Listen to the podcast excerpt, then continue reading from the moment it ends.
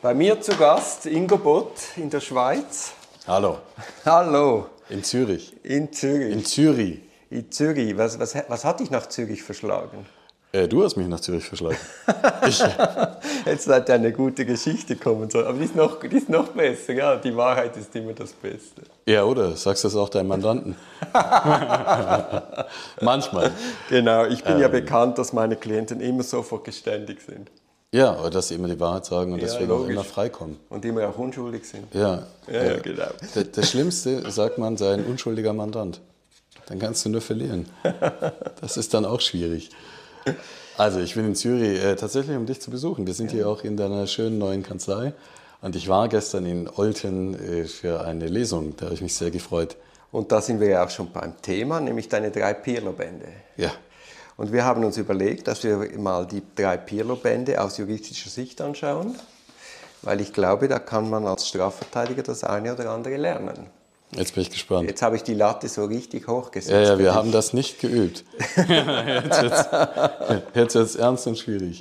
Aber du hattest ja immerhin schon Vorlauf mit anderen Podcasts. Ja, und ich habe die Sachen geschrieben. Oh, ja. Also ich, ich, ich sollte was davon verstehen. Kannst du dich dann noch an deine Bücher erinnern oder ist das... Das sind wir ja gleich. also, der erste Fall für den Strafverteidiger Pirlo, das war gegen alle Regeln. Ja. Von 2021, ist noch nicht so lange her. Ja, stimmt. Ist ein Corona-Buch in dem Fall. Genau, das ist in der Corona-Pandemie entstanden und äh, rausgekommen. Und im Buch geht es um Anton Pirlo, einen Strafverteidiger, der mhm. bei einer renommierten Wirtschaftsstrafkanzlei rausfliegt. Ja. Und dann gründet er eine Kanzlei und braucht Unterstützung und findet dann Sophie Mahler als sein kongenialer Partner. Und im ersten Fall geht es darum, dass seine Mandantin soll jemand getötet haben und die Verurteilung scheint sicher. Und durch nicht ganz legale Art und Weise schafft er es dann, dass es zu einem Freispruch kommt. Ja, die einen sagen so, die anderen sagen so. Er findet auf jeden Fall Mittel und Wege. Jetzt ein großes Thema des Buches ist ja die Medienberichterstattung. Wie erlebst du das? Also wie ist dein Zugang zu den Medien? Ich mache relativ viel mit Medien und ich glaube, dass Medien auch tatsächlich im äh, Strafverfahren äh, eine große Rolle spielen, ähm, weil es ja um äh, Geschichten geht, um Narrative. Und wenn wir uns vor Augen führen, dass bevor etwas zur Hauptverhandlung kommt, ja lange eine Ermittlung stattgefunden hat, im Zweifel jahrelang, und dann die Staatsanwaltschaft ja auch ein Bekenntnis abgegeben hat und gesagt hat, jetzt im deutschen Recht, äh, es sei hinreichend äh, wahrscheinlich, dass eine Verurteilung erfolgen werde und das Gericht es zugelassen hat, dann hat es einen sehr, sehr langen Vorlauf, äh, der doch ziemlich einseitig in der Regel verläuft. Und dann ist da die angeklagte Person und ja, steht ganz alleine da und äh, niemand hat bis dahin so richtig vielleicht eine alternative Geschichte gehört oder auch die Wahrheit, die vielleicht ganz anders war. Und es gibt ja wirklich viele Verfahren, in denen am Ende äh, ja doch die Strafverfolgungsbehörde sich auch etwas verrannt hat und ähm, möglicherweise falsch abgebogen ist, was dann aber in, diesem, in dieser Blase der Justiz keiner mehr richtig mitbekommt. Und da ähm, gibt es wenig Möglichkeiten, in diese Blase reinzukommen, zu sagen, lasst es doch mal bleiben, es gibt doch überhaupt keinen Sinn, was ihr hier macht. Und das sind die Medien, finde ich, ein guter und wichtiger äh, Zugang. Sicher mit Vorsicht zu genießen, aber auf jeden Fall eine gute Möglichkeit, ähm, auch klarzumachen, wie sich was wirklich zugetragen hat. Jetzt Pirlo ist ja so, er platziert in, dieser, in diesem Buch ganz gezielt eine Bombe. Also er geht auf die Medien zu, platziert was. und es geht schief. Und es geht schief. Ja. Was ist dann, aber wie arbeitest du mit den Medien? Also ist das ein denkbares Szenario oder begleitest du das einfach und, und machst mit vielen Hintergrundgesprächen, erklärst du die Sachlage, dass die Berichterstattung mhm. ausgewogener wird? Oder ähm, natürlich je nach Fall findet man gar keinen Zugang oder geht man nicht in die, in die Medienarbeit ein? Ah, mal so, mal so. Ich glaube, da gibt es keine pauschale äh, Lösung oder keine pauschale Antwort weil ja auch jeder Fall sehr eigen ist und der Einsatz von Medien dann auch in jedem Fall, wenn sich überhaupt anbietet, ähm, sehr, sehr individuell ausfällt. Ähm, es hat bei mir mit dem Love Parade-Verfahren äh, sicherlich einen, ganz guten Anfang genommen, weil ich da ein sehr junger Anwalt war, 34, ähm, weil ich nicht so aussehe, wie man sich vorstellt, äh, dass ein Anwalt möglicherweise aussieht und weil ich auch nicht so spreche, weil die Stimme anders ist, meine Art und Weise zu sprechen anders ist. War das äh, da so, dass äh, ich oft gefragt wurde für die Nachrichten, was haben wir heute zu erwarten, was ist da los. Ich habe äh, den sogenannten Hauptangeklagten in diesem Verfahren verteidigt, ähm, so dass da eine prominente Stellung da war. Und da habe ich einen ganz guten Zugang gefunden und auch viel gelernt, wie das funktioniert, was Medien verwenden, wie, wie sie denken. Ähm, und das war sicherlich auch eine ganz gute Schule. und dann ist es manchmal ähm, sicherlich auch so eine Frage, wer wen instrumentalisiert. Also äh, wer, wer was davon hat. Äh, Medien brauchen Geschichten, die wollen auch klar äh, berichten, unterhalten, verkaufen. Ähm, und in Hintergrundgesprächen ähm, geht es ja schon auch darum, Zusammenhänge zu erklären.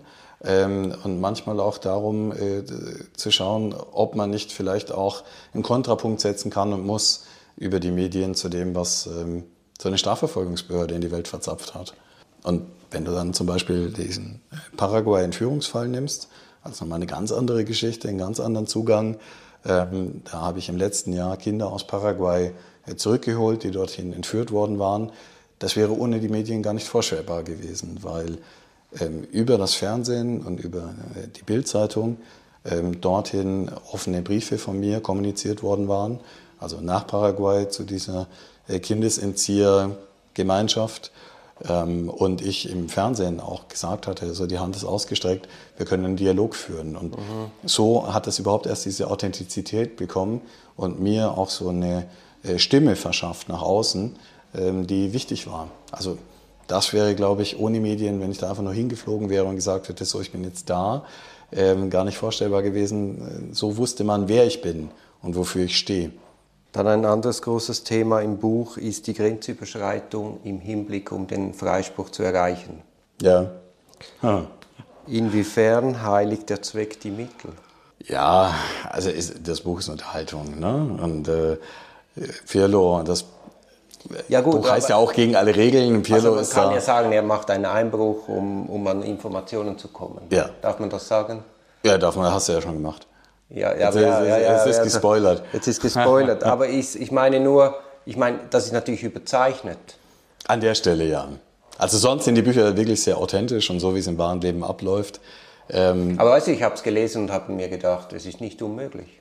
Ja, es, es vermischen sich auch die Lebenswelten, weil er begeht diesen Einbruch ja nicht allein, sondern er begeht ihn mit seinen Brüdern, mit seinen Brüdern, die wiederum ganz eigene Motive haben und diesen Einbruch auch unbedingt selbst brauchen.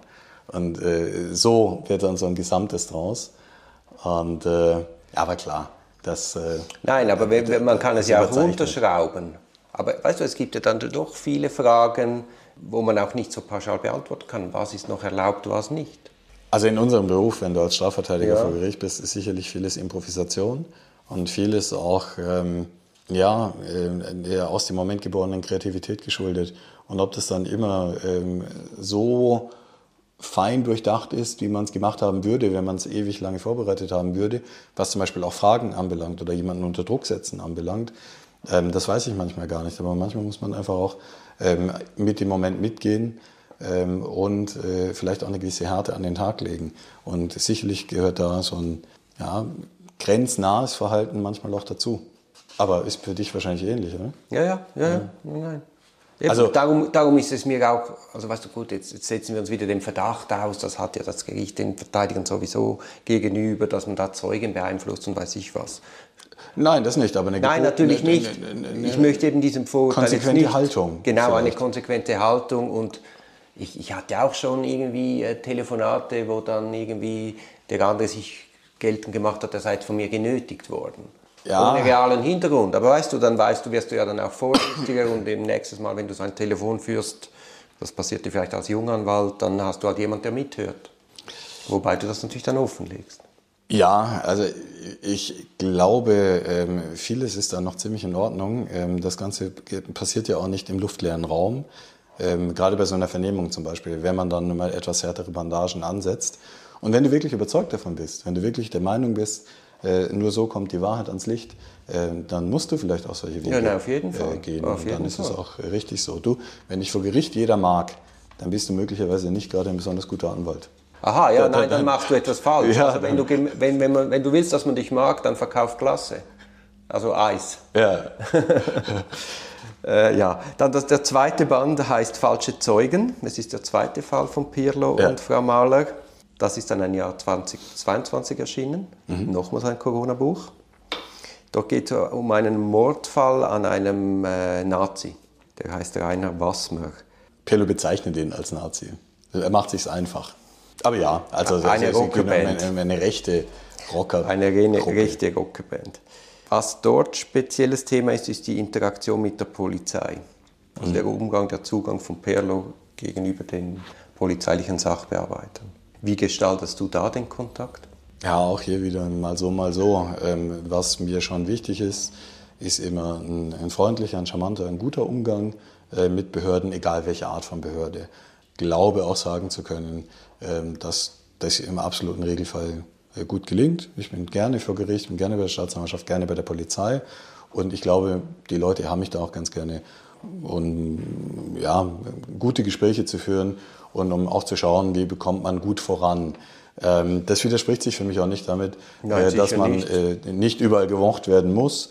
Ähm, ich glaube, es ist sehr vernünftig, immer freundlich zu sein, bis zu dem Punkt, an dem man dann auch mal äh, so wie wir es ja, gerade haben. Es kann schon laut sein, aber die Tür muss einfach immer offen bleiben ja, für genau, Gespräche. Genau, es ist auch viel sinnvoller so. Ja.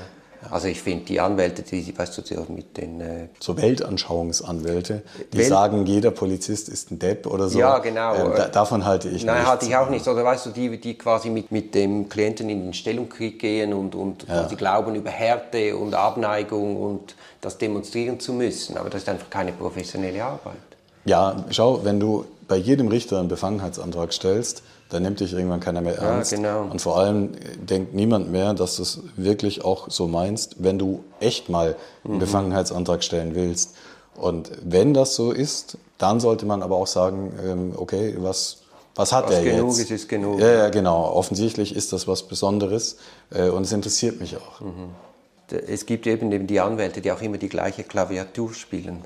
Also du bist mit dem im vierten Fall und es klingt einfach immer gleich. Es ist genau, was ja. du ansprichst. Oder? Aber hätte ich auch keinen Bock drauf. Das ist Nein, ja das Schöne das an unserem Beruf, ja. dass jeder Fall anders ist und jeder Fall fordert dich auch anders und nimmt dich anders in Anspruch. Äh, wenn du immer nur dasselbe machst, ist ja öd. Wird auch dem Mandanten nicht gerecht. Nein, natürlich nicht. Aber eben, das, das habe ich vor allem, ich habe ganz am Anfang meiner Karriere auch Eherecht gemacht. Und dort hatte ich das Gefühl, dass schon sehr viele anwältige Klienten einfach emotional abholen und dann auch falsche Vorstellungen wecken. Weißt du, noch Öl ins Feuer gießen, anstatt die Sache zu beruhigen.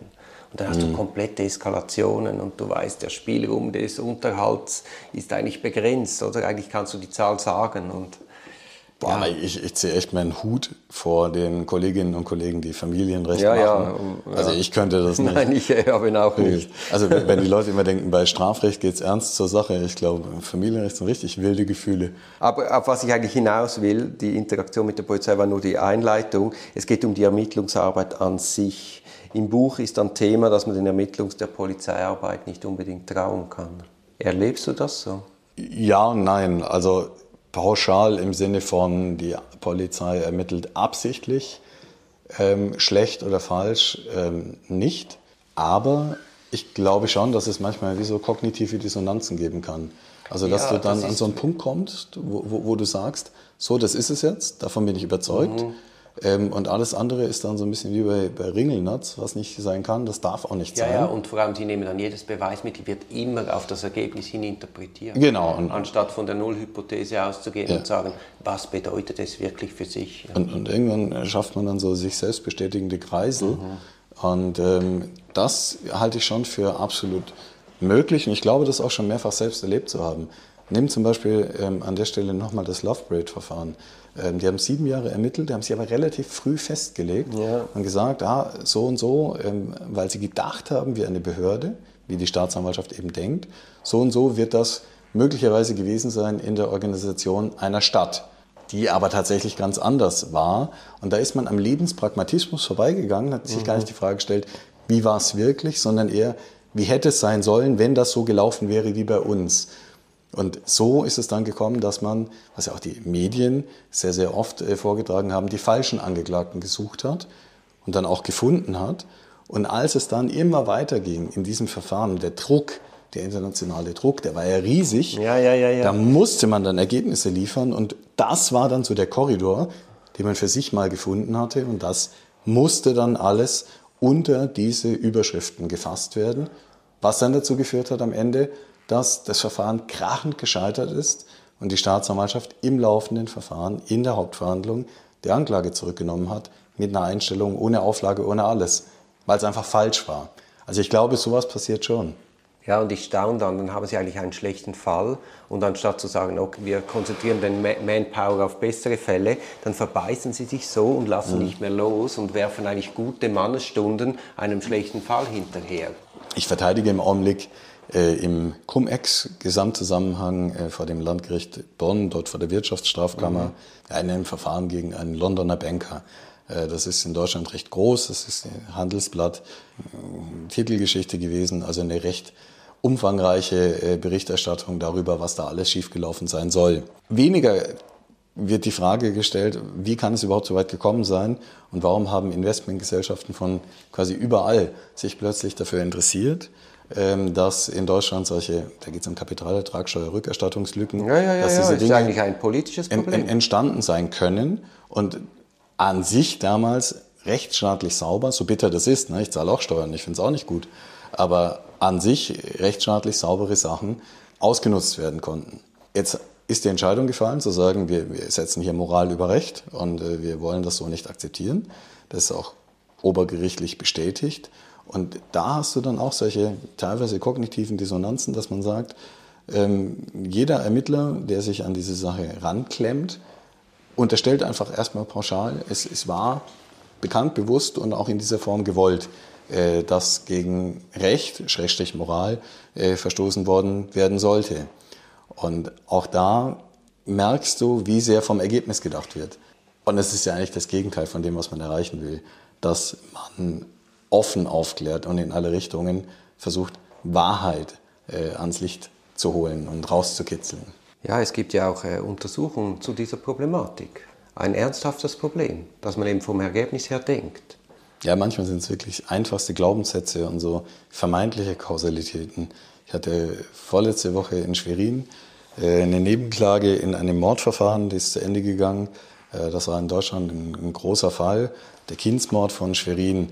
Ähm, da hat äh, jemand sein damals zweijähriges Kind getötet und die Frau dazu, meine spätere Mandantin, hat das sieben Jahre danach angezeigt. Ja. Ähm, der Mörder wurde jetzt wegen äh, ja, Mordes zu lebenslanger Freiheitsstrafe verurteilt. Der Richter hat aber bei der Urteilsverkündung im Wesentlichen nochmal ein Standgericht gehalten gegen meine Mandantin. Da kamen auch mögliche Glaubenssätze darüber, wie vielleicht auch seine Sicht auf, sagen wir mal, Geschlechterrollen und Verteilung ist äh, zum Tragen. Und äh, das war teilweise wirklich bitter, weil die Staatsanwaltschaft sich extrem differenziert damit auseinandergesetzt hatte, warum meine Mandantin gerade nichts falsch gemacht hatte. Aber dann sitzt du da manchmal und musst wirklich quasi antizipiert verteidigen in so einer Nebenklageposition, weil Glaubenssätze oder mögliche Glaubenssätze eines Gerichts eine Rolle spielen. Also und das Problem ist, ist ja auch, dass du als Richter eigentlich nie fehlliegst. Also weißt du, du hast ja viel zu wenig äh, Feedbacks im Sinn, du hast Fehler gemacht. Ja, als Schwurgerichtsvorsitzender ist über dir nur der blaue Himmel. Ja, eben, genau. Ja. Ja, ja. Lass uns Mittagessen gehen. Hervorragend, freue ich mich. Wir gehen ins Italia, ist das gut? Wir gehen ins, ich freue mich aufs Italia. Das ist ein Podcast aus der Reihe Auf dem Weg als Anwältin. Ich hoffe, der Podcast hat dir gefallen. Für mehr Podcasts schau doch auf meiner Homepage www.duribonin zusammengeschrieben.ch. Viel Spaß beim Entdecken von weiteren Podcasts.